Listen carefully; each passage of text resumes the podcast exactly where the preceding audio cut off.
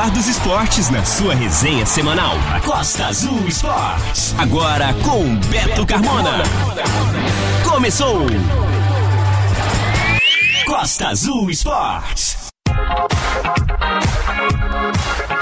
Boa noite a você, amigo ouvinte, que passa a acompanhar a partir de agora o Costa Azul Esportes de hoje, dia 14 de março de 2021. Domingo é o dia nobre do esporte aqui na Costa Azul FM.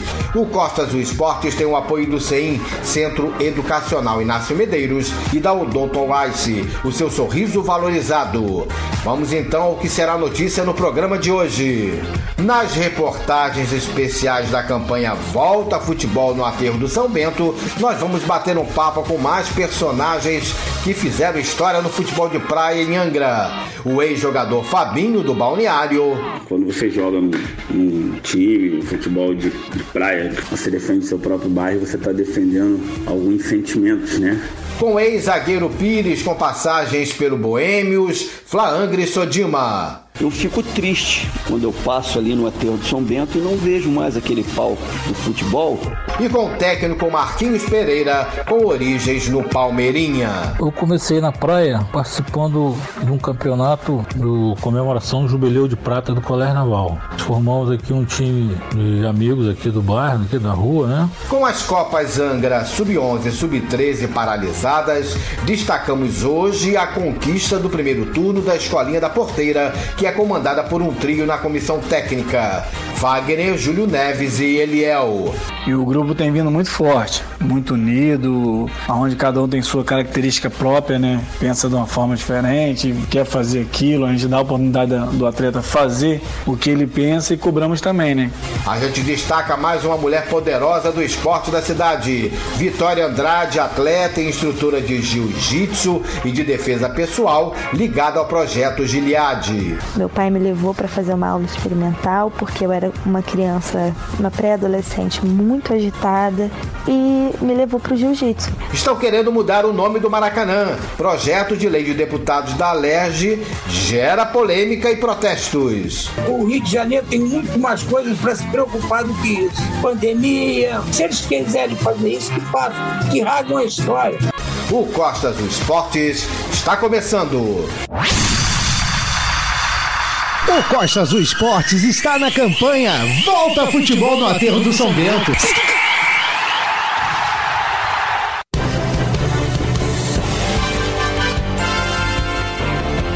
O Costa Azul Esportes de hoje vai dar sequência à série de matérias especiais sobre a campanha Volta Futebol no Aterro do São Bento. Uma campanha que visa estimular os bastidores do futebol de praia de Angra, as pessoas envolvidas na modalidade e de quem gosta de futebol no Aterro do São Bento a se articularem desde já planejarem futuras competições em um possível retorno dos campeonatos. Mas o momento ainda não é para que a bola volte a rolar devido à pandemia da Covid-19. O momento é de união e planejamento da volta dos campeonatos. E hoje a gente retorna com a série de entrevistas especiais com mais personagens que escreveram suas histórias nos campos do Aterro do São Bento no futebol de praia. E hoje a gente vai conversar com o ex-jogador Fabinho, que defendeu muito tempo o balneário em disputas no aterro, conquistando vitórias e títulos. Fabinho, quais histórias, episódios marcam sua trajetória no futebol de praia nos campeonatos do aterro do São Bento? Boa noite, prazer em falar contigo. Boa noite, meu amigo Beto, boa noite, ouvinte. É, história a gente tem inúmeras, né? Assim, aqui dentro do bairro, porque quando você joga num, num time, futebol de, de praia, que é o caso do aterro, e você defende seu próprio bairro, você está defendendo alguns sentimentos, né? Na verdade. E eu vivi aquilo dentro do bairro. E assim, tem uma história muito engraçada. Foi do a nossa final em 2005. Nós sagramos campeões. Balneário e Camorim fizeram a final. Onde no segundo tempo eu fui expulso e, e por incrível que pareça, o time melhorou, cresceu e se sagramos campeões com, a, com o gol do Valmir, um gol até meio hilário. E essa foi uma das histórias que me marcou bastante pelo fato do Balneário ter naquele momento está há muitos e muitos anos na segunda divisão e era um sonho meu recolocar o balneário na primeira divisão e foi o que aconteceu. Fabinho, os times do Balneário sempre marcaram presenças importantes na história das disputas do Aterro do São Bento. Equipes fortes, representativas, né, de várias gerações de jogadores do bairro, jogadores bons de bola. O que você, como torcedor, ainda criança e adolescente e já adulto, defendendo a camisa do Balneário, lembra de grandes times, de excelentes jogadores defendendo o bairro e a camisa do Balneário nos campeonatos do Aterro? Verdade, Beato. Era um prazer muito grande sair aqui do Balneário para acompanhar o nosso time. Nós tínhamos por grandíssimos jogadores como Jorge Russo, Quessuco, é, Chidonga, Bito, Leite, Gelo. É, e assim, era um prazer além de ser é, criado por todos eles, né, que nós sempre estávamos ali convivendo e aprendendo, era muito satisfatório ver eles jogando e isso nos inspirou muito, muito mesmo. Foi super importante a gente crescer sabendo a representatividade que o balneário tinha no aterro, no caso tem hoje. É, foi super importante a gente acompanhar a trajetória deles para poder, quando chegasse a nossa oportunidade, a nossa vez, dar o valor devido. Daqui a pouco a gente vai dar sequência à série de entrevistas especiais pela campanha Volta Futebol do Aterro do São Bento, conversando com o ex-jogador Pires, zagueirão, que levantou muita taça lá no Aterro do São Bento. O Costa Azul Esportes apoia a volta do futebol no Aterro. Um show de bola. Costa Azul Esportes.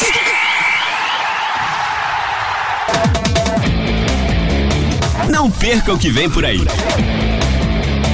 Costa Azul Esportes. Com Beto Carmona.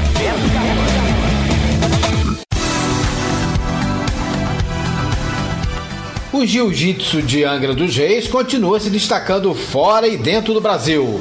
Três atletas da cidade subiram ao pódio no Abu Dhabi Internacional Jiu-Jitsu Pro da AJP Tour, na capital dos Emirados Árabes, que aconteceu neste sábado, ontem, dia 13.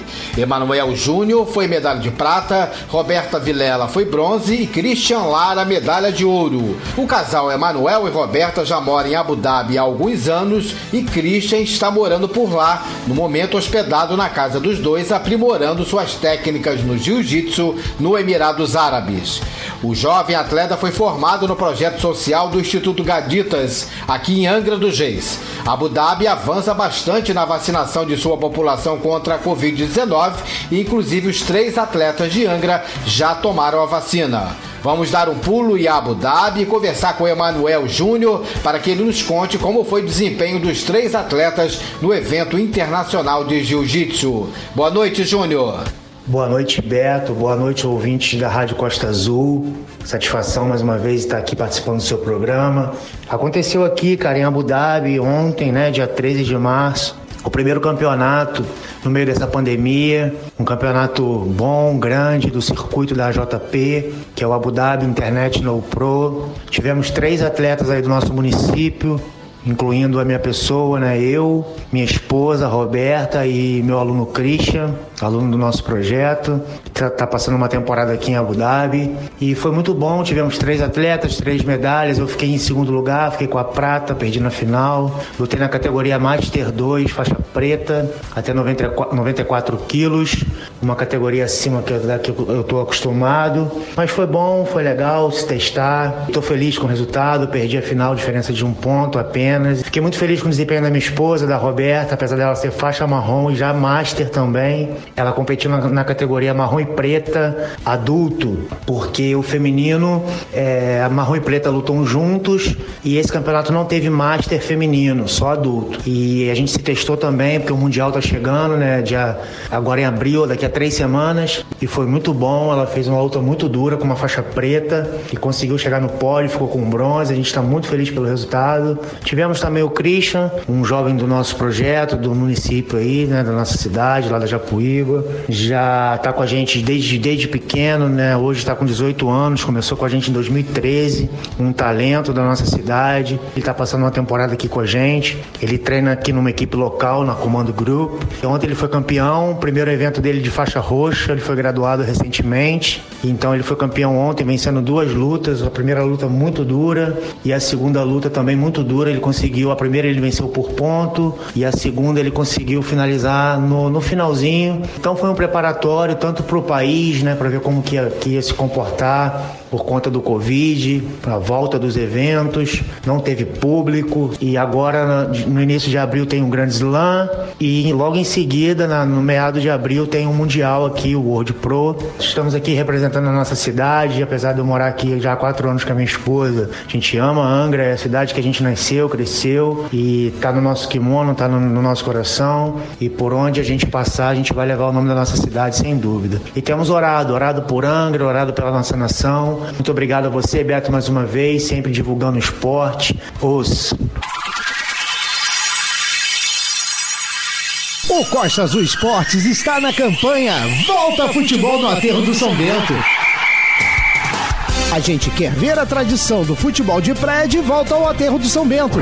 Queremos ver de novo jogadores levantando a poeira na disputa da bola e jogos eletrizantes, fazendo gols. E a galera vibrando. O Costa Azul Esportes apoia a volta do futebol no aterro. Um show de bola. Costa Azul Esportes.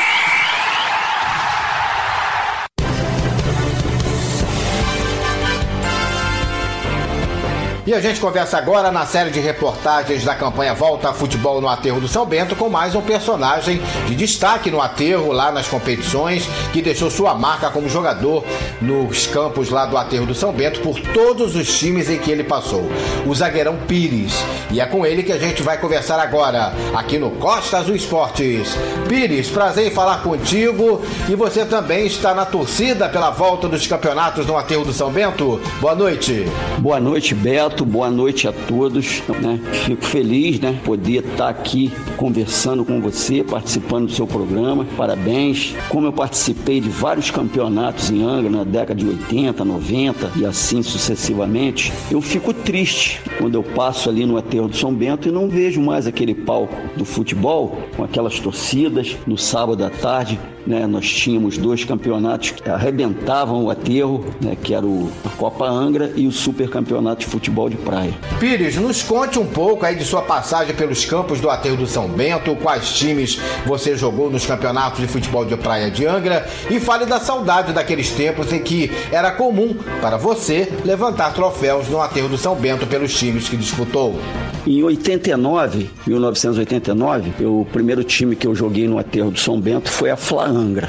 Aquele timaço da Flaangra que tinha o Valmir, o Odaí, o Júlio, só amigos, né? E naquela época ali, nós fomos campeões. Se eu não me engano, até eu acho que foi em cima do Fortaleza, foi o primeiro campeonato do aterro meu. E dali, em 1990, eu fui para o Boêmios e eu disputei o campeonato de 90 pelo Boêmios, onde eu fui, na minha, na minha opinião, foi um dos maiores títulos que eu conquistei no aterro aterro do São Bento. Foram equipes fortíssimas como Sodima, Balneário, a Flaangra, né, onde fizemos até um, a semifinal Sodimas e Boêmios, e Flaangra e Balneário, onde nós passamos pelo Sodima e o Flaangra passou pelo Balneário. E ali naquela final, que para mim foi, um, acho que foi um dos, uma das maiores decisões do aterro, onde colocaram a arquibancada do lado do mar. É, tinha mais ou menos umas duas mil, três mil, três mil pessoas ali. Então, foi mais um título que eu ganhei pelo Boêmios. Em 91 já participei do Sodima, onde eu tive também outra carreira vitoriosa, onde fomos campeões praticamente de,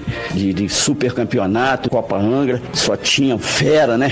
Dé, Irã, Pires, Julião, Odaí, Calical, nosso saudoso Calical, enfim. E aí foi a 92, fomos campeões também. Foi graças a Deus, eu, eu só tenho saudades daquela época. É, não poderia deixar de esquecer de falar no nosso saudoso amigo, um cara sensacional que foi o Van de Queiroz. Em todos os times que eu passei, praticamente ele foi o meu técnico. Né? Eu tenho muito orgulho de, de ter sido jogador comandado pelo Van de Queiroz. Que Deus o tenha lá em cima. Só tenho a te dizer que daquele tempo, só saudades, né? Só saudades porque, é, graças a Deus, eu tive uma carreira vitoriosa no futebol de praia. Todos os times que eu passei, eu fui campeão. Tivemos finais ali emocionantes contra a Fortaleza, contra a Falange, e eu só tenho é, agradecer muito a Deus por ter me dado essa oportunidade de fazer parte do esporte angrense, poder passar coisas boas e fico feliz por estar participando do seu programa. Fico feliz, pode contar comigo. Fiquem com Deus. Obrigado, Beto. Boa noite. E daqui a pouco a gente vai conversar com o ex-técnico lá do Aterro do São Bento, com muito sucesso pelos times que dirigiu, o Marquinhos Pereira. O Costa Azul Esportes apoia a volta do futebol no Aterro. Depois do intervalo, a fera volta. Beto Carmona, Beto Carmona. no Costa Azul Esportes. Sabe tudo. Cria da casa. Beto Carmona. De olho no futuro do esporte.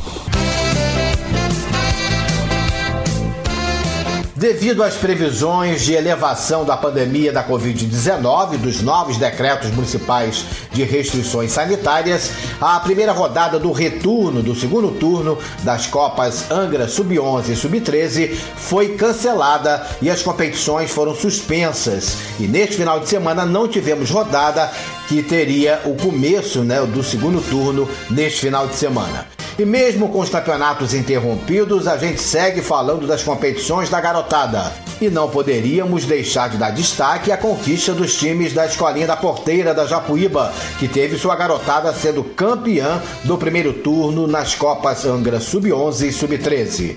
E o comando, junto aos meninos da Porteira, é de um trio: Wagner, Júlio César Neves e Eliel.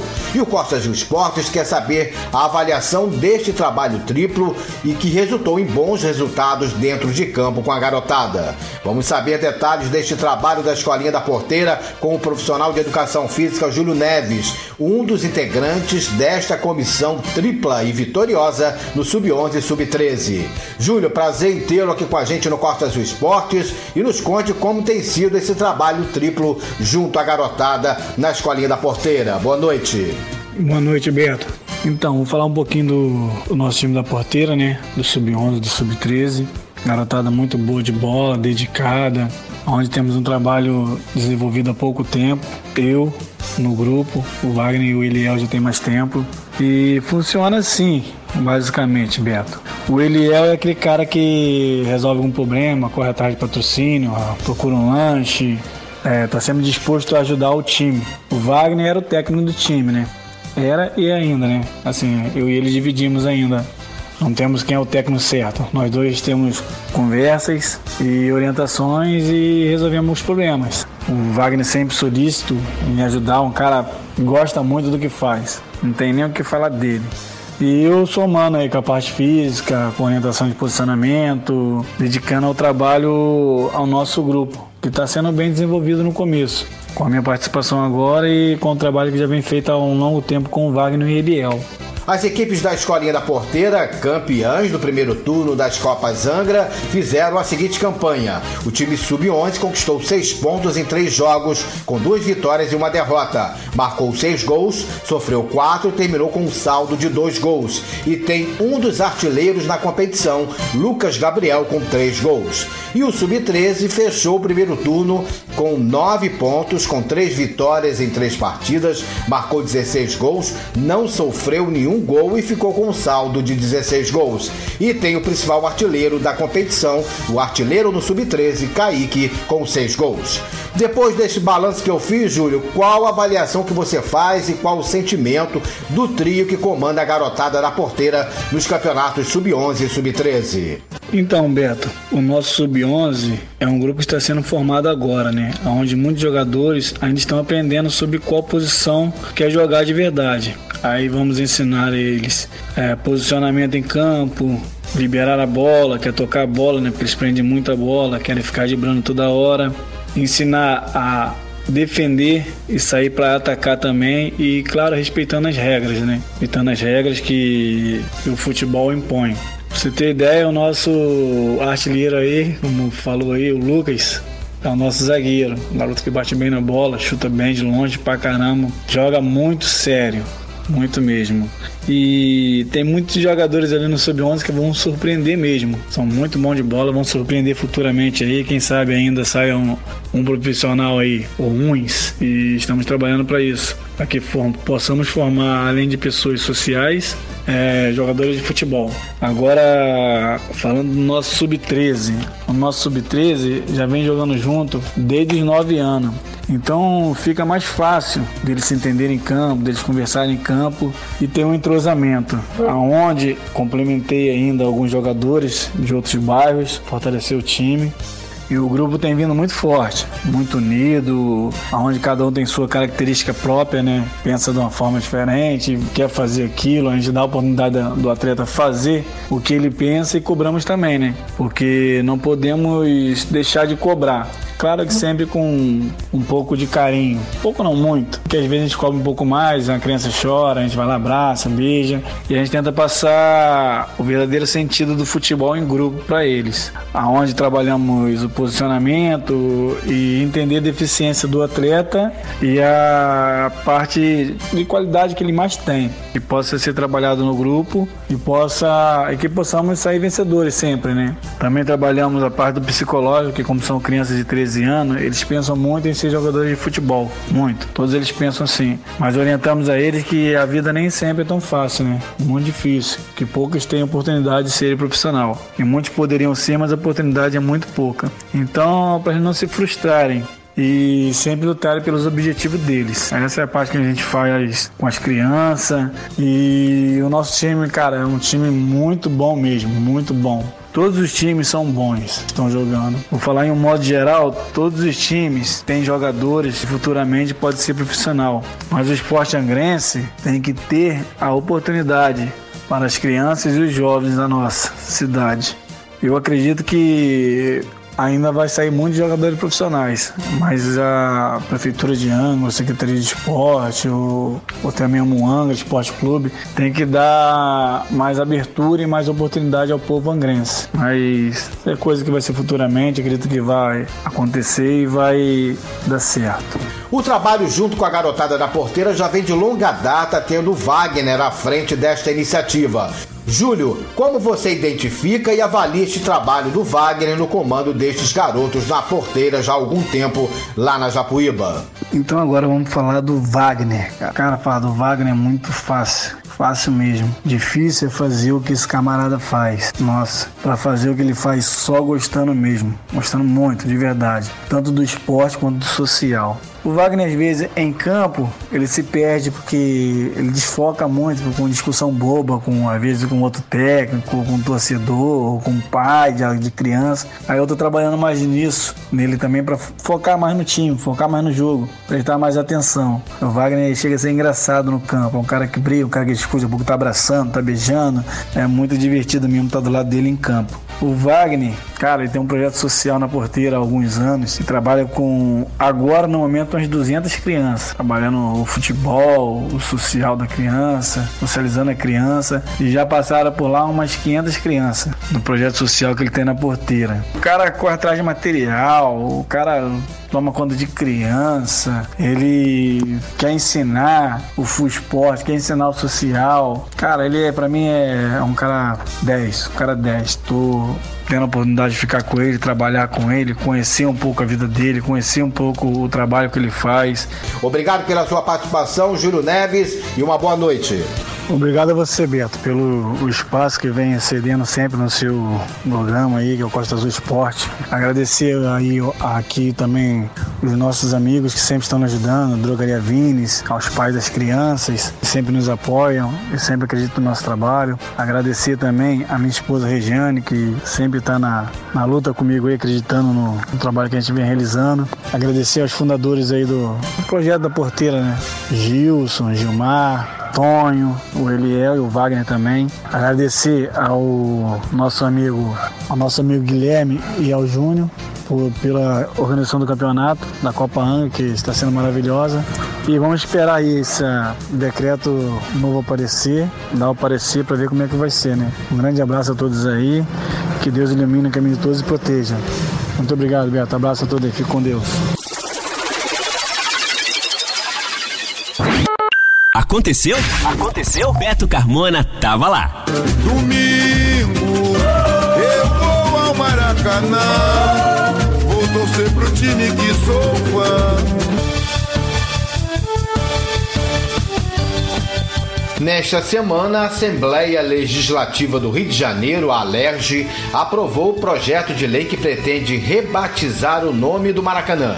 O estádio, que se chama Jornalista Mário Filho, passaria a se chamar Edson Arantes do Nascimento, o Rei Pelé, uma homenagem ao melhor jogador de todos os tempos. Agora o texto vai à sanção do governador em exercício do Rio de Janeiro, Cláudio Castro, que tem 10 dias úteis pela frente para decidir se sanciona ou veta o projeto da troca do nome do Maracanã. A ideia da mudança do nome do Maracanã partiu do presidente da Alerj, o deputado André Siciliano, e de mais seis deputados, e entre eles o parlamentar e ex-jogador Bebeto, que brilhou tanto nos gramados do Maracanã e sabe muito bem a história do nome do estádio, ou deveria saber. O texto do projeto mantém o nome Mário Filho no complexo esportivo, que tem o ginásio do Maracanãzinho e o estádio de atletismo Célio de Barros. O projeto de lei foi aprovado por 65 deputados e 5 votos contra. A repercussão da troca do nome é super negativa e, além da contrariedade do meio esportivo brasileiro e na população, o caso deverá parar na justiça. Uma lei federal de 1977 proíbe a prática de denominar bens públicos com nomes de pessoas vivas. Contudo, caso o governador do estado aprove a troca do nome do Maracanã, o episódio pode virar uma ação popular, que é uma medida destinada a qualquer cidadão que pretenda questionar judicialmente a validade de atos que considera lesivos ao patrimônio público, à moralidade administrativa ou ao patrimônio histórico e cultural. O historiador Luiz Antônio Simas defendeu a manutenção do nome do estádio jornalista Mário Filho Maracanã. Não existiria Maracanã onde é e como é sem Mário Filho. O Mário Filho foi o maior entusiasta da construção de um estádio para 200 mil pessoas para a Copa de 50 e numa localização acessível aos vários pontos da cidade. Eu acho bonita a homenagem ao Mário Filho, mas no campo da afetividade, a população chama o estádio mesmo de Maracanã, né? Ou para os mais íntimos, o Maraca. A família do jornalista também se posicionou contrária. O neto de Mário Filho, Mário Neto, falou inclusive: O Rio de Janeiro tem muito mais coisas para se preocupar do que isso. Pandemia. Se eles quiserem fazer isso, que façam, que rasgam a história. O sobrinho neto de Mário Filho, Sacha Rodrigues, também questionou a mudança do nome do Maracanã. É muito, muito triste. É estarrecedor. Vamos botar esses deputados para trabalhar em alguma coisa que seja necessária. O Maracanã foi inaugurado no dia 16 de junho de 1950 e o estádio vai completar 71 anos. O jornalista Mário Filho, irmão de Nelson Rodrigues,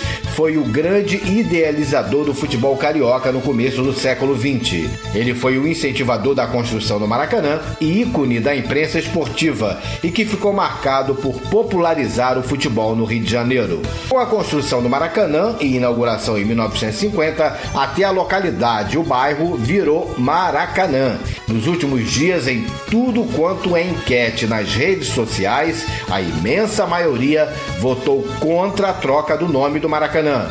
E obrigado a você que participou da enquete que eu fiz no meu Facebook sobre o tema Você é a favor ou contra a troca do nome do Maracanã? Será que os deputados realmente não têm coisas mais relevantes no momento para votar e aprovar na Alerj em tempos de pandemia da Covid-19, onde milhares de pessoas estão morrendo e milhões estão se contaminando?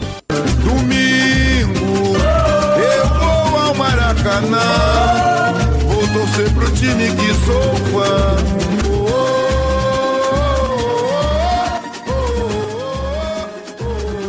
O Costa Azul Esportes está na campanha Volta Futebol no Aterro do São Bento.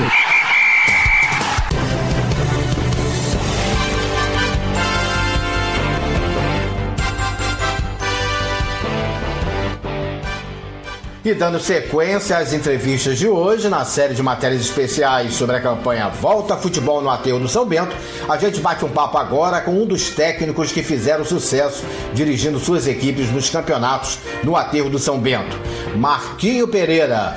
Marquinhos, prazer em falar contigo e queria primeiramente é, que você falasse um pouco quando foi esse seu começo de envolvimento com o futebol de praia nos campos do Aterro do São Bento. Boa noite. Boa noite, Beto. Boa noite ao pessoal participando do programa. Boa noite aos ouvintes da Rádio Costa Azul. Em primeiro lugar, quero parabenizar você pela essa iniciativa, né? Futebol de praia, realmente, assim como futebol de campo também né, de Angra, precisa voltar. Né? Nós já estamos aí atravessando uma pandemia muito grande.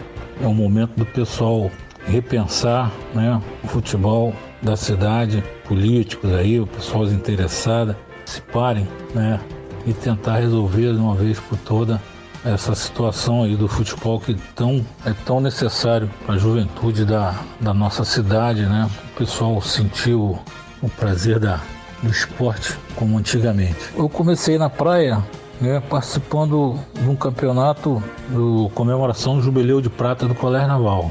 Né. Nós formamos aqui um time de amigos aqui do bairro, aqui da rua, né? Tinha o um nome de Bola Branca. Né? O time chamava-se Bola Branca. E fomos para lá disputar o campeonato, disputar o torneio, né?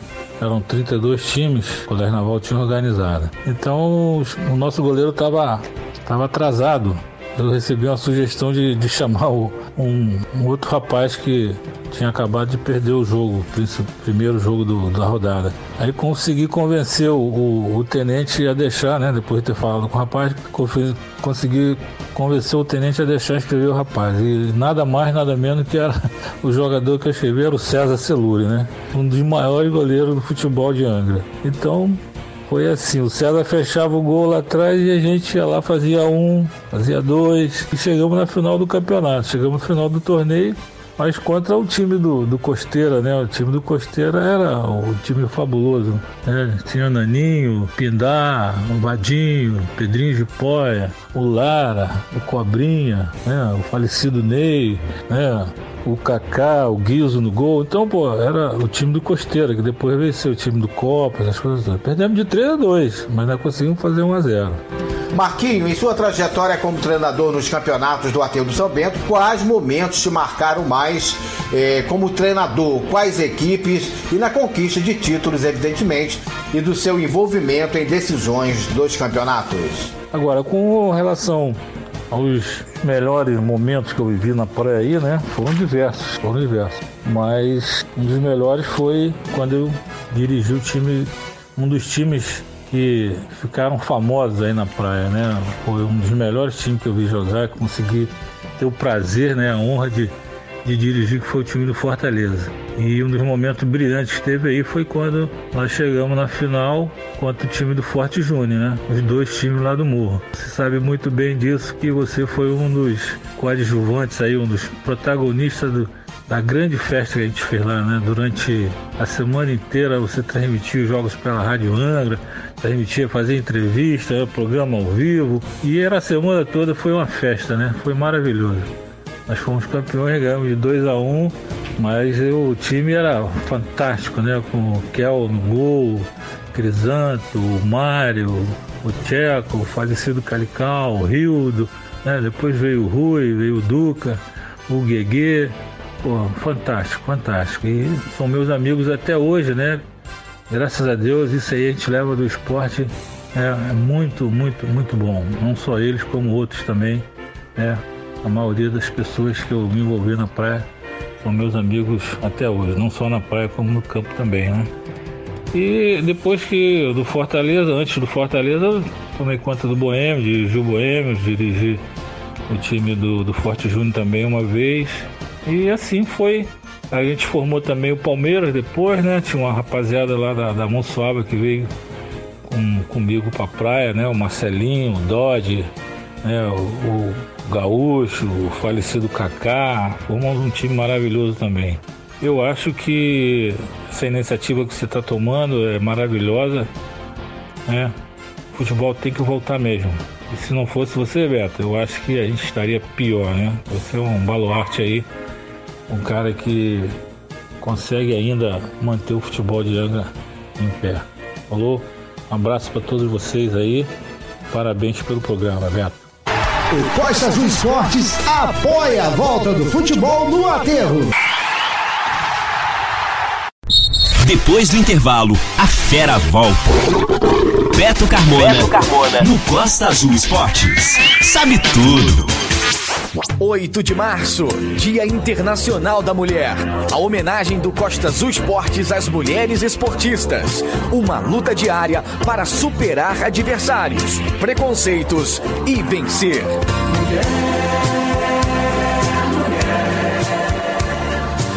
Em semana em que a data 8 de março celebrou o Dia Internacional da Mulher, o Costa Azul Esportes ainda ressalta a força da mulher também no esporte, destacando mais uma atleta que, apesar de ainda muito jovem, 21 anos, mostra o seu valor na sociedade e no meio esportivo.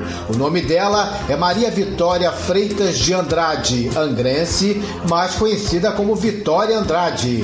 Ela conheceu as artes marciais há 10 anos, ainda criança, com 11 anos de idade, e viu seu talento no jiu-jitsu crescer neste período. Ela já é mãe, tem inúmeros títulos no tatame, está envolvida diretamente com os projetos sociais do Instituto Gilead e Vitória Andrade tem como ideal ver o esporte cada vez mais sendo aplicado e sendo um instrumento de inclusão social e igualdade para crianças e jovens. Ela é instrutora de jiu-jitsu e de defesa pessoal e é uma mulher empoderada.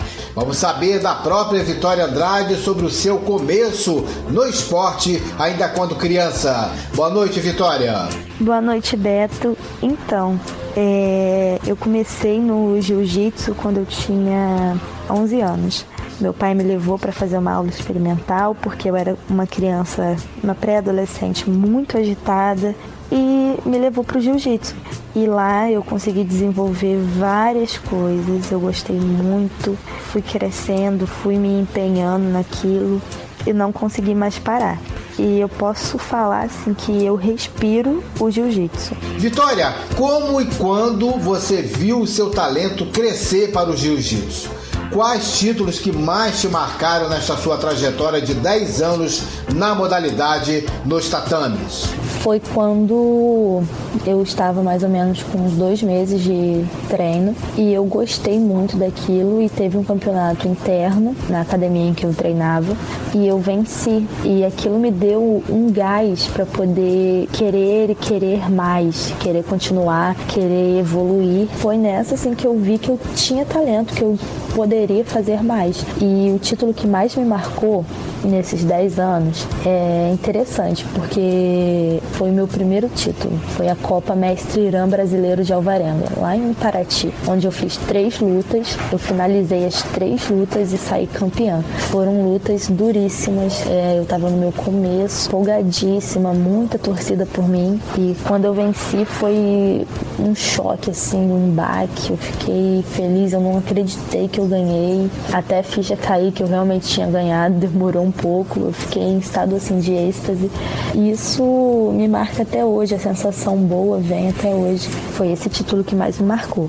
Eu queria ressaltar também que a vida do atleta, ela não é fácil. Muitas vezes você tem que abdicar de muitas coisas que você gosta, como jogar videogame com seus amigos, ir na praia com sua amiga, sair, comer. Porque quando você decide ser um atleta competitivo de competições, você precisa ter a sua mente focada naquilo, sem, sem desvios. Eu, eu resolvi virar uma, uma atleta profissional quando eu tinha 12 anos, atleta de competição. Então, assim, desde nova eu já tive que abdicar de festinha, de, de saídas com colegas, amigos, comer muita besteira por causa do esporte. Vitória, o que é para você como pessoa fazer parte desde criança do projeto Gilead, seguir treinando e competindo como atleta e lutando para que cada vez mais crianças e jovens tenham oportunidades no jiu-jitsu com a inclusão delas na sociedade. É muito gratificante poder fazer parte de um projeto lindo como o projeto de Leade. É um projeto que verdadeiramente se dedica aos seus atletas, que cuida, abraça e ajuda todos que precisam. Eu costumo falar que no projeto de Leade nós somos uma família, né? Nós, os instrutores do projeto, a direção, cada braço do projeto tem a sua função. E a nossa missão maior é promover a prática esportiva, tirar as crianças das ruas, formar atletas, formar campeões. Interessante ressaltar que a gente trabalha em prol de promover a igualdade. Eu costumo dizer que a nossa religião é o amor. Hoje nós temos turmas infantis com alunos especiais e isso enche meu coração de amor. Saber que a gente pode, que nós podemos levar o jiu-jitsu para todos, sem exceção. Eu sou aluna de Libras também. Eu tenho um chamado muito grande nessa questão de igualdade. Em breve eu poderei dar aula para alunos surdos, o que será uma realização para mim, poder integrar cada vez mais crianças no esporte. Vitória, quando e como você resolveu ser instrutora de defesa pessoal para as mulheres e tendo um papel importante no empoderamento delas? É, eu sempre fui uma mulher muito empoderada, digamos assim. E aqui no município é, são poucas as mulheres que praticam esporte e que vão adiante. Houve um convite da prefeitura, juntamente com a Secretaria de Ação Social, onde eles estavam querendo integrar aqui no município um projeto que teria o funcionamento nos CRAs. Só que eles precisavam de alguém para poder estar tá ministrando esse projeto, para poder estar tá fazendo o projeto funcionar. E assim, eu amei, é, eu fiz todas as capacitações possíveis, eu me dediquei e hoje eu sei o potencial enorme que eu tenho de poder estar tá ministrando essas aulas de defesa pessoal, de poder estar tá ensinando, ajudando mulheres. E é muito legal porque esse projeto ele trabalha juntamente com a Patrulha Maria da Penha, ele ajuda mulheres vítimas de violência. E engraçado falar que quando a gente fala assim violência, a pessoa logo leva leva para o lado da agressão. E não é assim, não é só a violência física. A violência contra a mulher ela acontece em, em diversos fatores, desde a violência moral, psicológica, financeira. E assim, é todo e qualquer tipo de violência. No CRAS eu não trabalho só ensinando técnicas de defesa pessoal, eu ensino também é, as mulheres a serem fortes, a sair de relações tóxicas, de relacionamentos abusivos. Ele é um projeto que ele ajuda, ele tem um grande benefício na nossa sociedade e a minha missão é poder estar tá promovendo cada vez mais esse projeto. E para fechar, Vitória, qual o sentimento em sua vida em ser mulher em uma sociedade ainda tão machista em que as mulheres continuam não tendo as mesmas oportunidades que os homens e ainda sofrerem com a violência física e moral? Então, é, essa é uma pergunta um pouco complexa, porque o meu trabalho, no meu cotidiano, é ajudando mulheres vítimas de violência, agressão, e assim, eu vejo de perto, me emociono, me emociono é, eu choro, eu fico sentida, porque eu vejo como nós mulheres ainda somos muito frágeis diante de uma sociedade tão machista como a atual. É, é difícil fazer uma pessoa pensar que ainda hoje, nesses tempos modernos, Sete mulheres por dia são agredidas só em Angra dos Reis. Esse é o índice de estatísticas daqui do município. Sete mulheres por dia que registram. É, houve um assunto que me fez refletir bastante. É, as mulheres elas precisam de ajudas. Muitas vezes uma mulher aceita viver na condição deplorável que ela está justamente porque se ela sair daquela condição, ela não terá nada, ela não terá para onde ir, ela não tem família, ela não tem casa.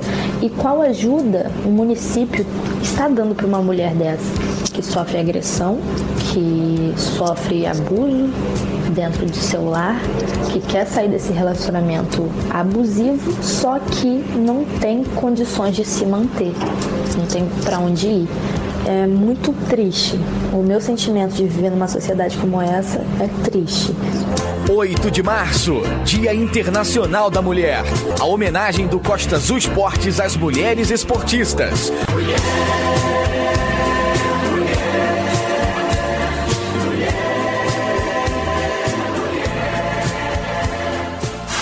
Beto Carmona tá demais. Costa Azul Esportes. A resenha não para.